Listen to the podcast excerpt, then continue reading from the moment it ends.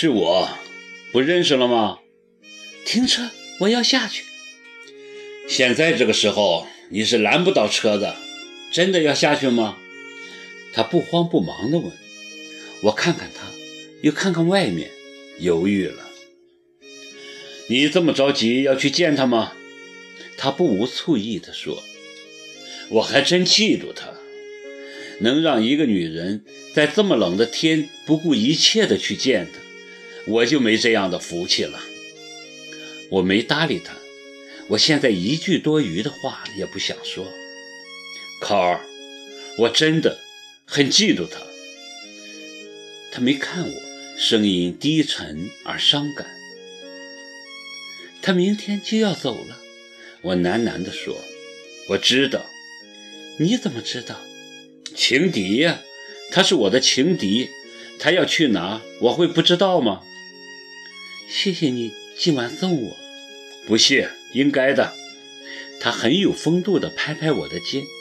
是啊，情敌要走了，他高兴着呢。可惜呀，他又像想起了什么似的，煞有介事地说：“他这一走，就听不到世界一流钢琴家演奏的琴声了，只怕很不习惯呢。”我横他一眼，这个时候他居然还说风凉话。真的舍不得这个邻居，如果有机会，我还会和他做邻居的。他继续说风凉话，我吼了起来：“你比我还舍不得他吗？”只怕是他舍不得我吧。昨晚他还给我打电话向我道别呢。齐树礼呵呵地笑了起来：“你们的感情真是深呀。”“是啊，我们缘分不浅。”而且我有预感，我们的缘分不会到此为止。他看我一眼，怕我没听清，解释道：“我说的是我跟你的缘分。”我别过脸，装作没听见。车子还在马路这边，远远的就看见耿墨池站在对面的小区门口，风将他的大衣吹得老高，想必已经等了很久。他抱着双臂在寒风中直跺脚，车驶过去还没停稳，我就打开车门跳下车，张着手臂直奔爱人的怀抱。他紧紧抱住我，温柔地责怪我怎么才来。我箍着他的脖子，什么也不想说，一个劲儿地掉泪。两位新年快到了，新年好啊！齐树礼摇下车窗。笑容可掬地看着我们，这个阴魂不散的，他居然还没走。耿墨池松开我，惊讶地望着他。齐树礼也望着耿墨池，很绅士地笑，笑里藏刀。祝你们有一个愉快的晚上。齐树礼朝耿墨池点点头，始终保持着他的笑容。也祝你明天一路顺风。谢谢。耿墨池冷冷的答：“好，再见。”齐树礼挥挥手，笑着开动了车。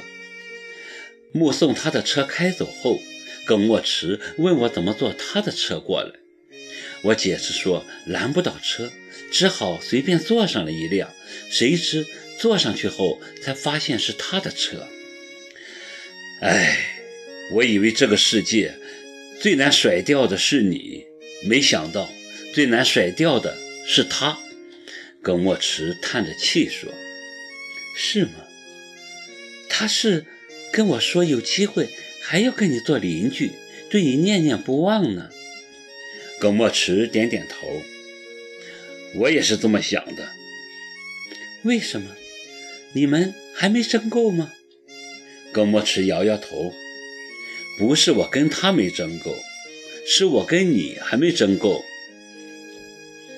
他把我抱上楼，进门前他要我闭上眼睛。当我睁开眼睛时，惊呆了，满室的白玫瑰，跟我第一次到他家见到的一样。沙发上、茶几上、柜子上、地毯上、钢琴上，还有餐桌上，房间的每个角落都摆满我最喜爱的白玫瑰。唯一跟上次不同的是，房间内没有开灯，花丛中点了好多红蜡烛，满室的花香，摇曳的烛影。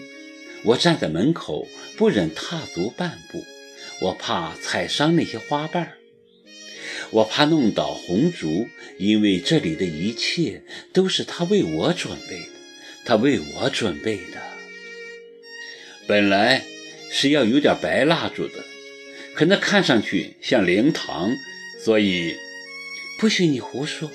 我捂住他的嘴，他拿开我的手，在我额头上深深一吻，再吻，然后牵我坐到餐桌前，为我斟满了红酒。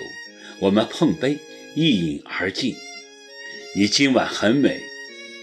他看着我，由衷地说：“不过妆花了。”他笑。伸手抚摸我的脸，我也伸手抚摸他的脸，他的眉目，他的唇，他的头发，他的耳朵。我要把这张脸牢牢记住，嵌入生命。虽然此刻他就坐在我的面前，活生生的，我能清晰地感觉他的呼吸，他的心跳。可是过了今晚，他就不再属于我。在那个遥远的国度，陪在他身边的人，也不再是我了。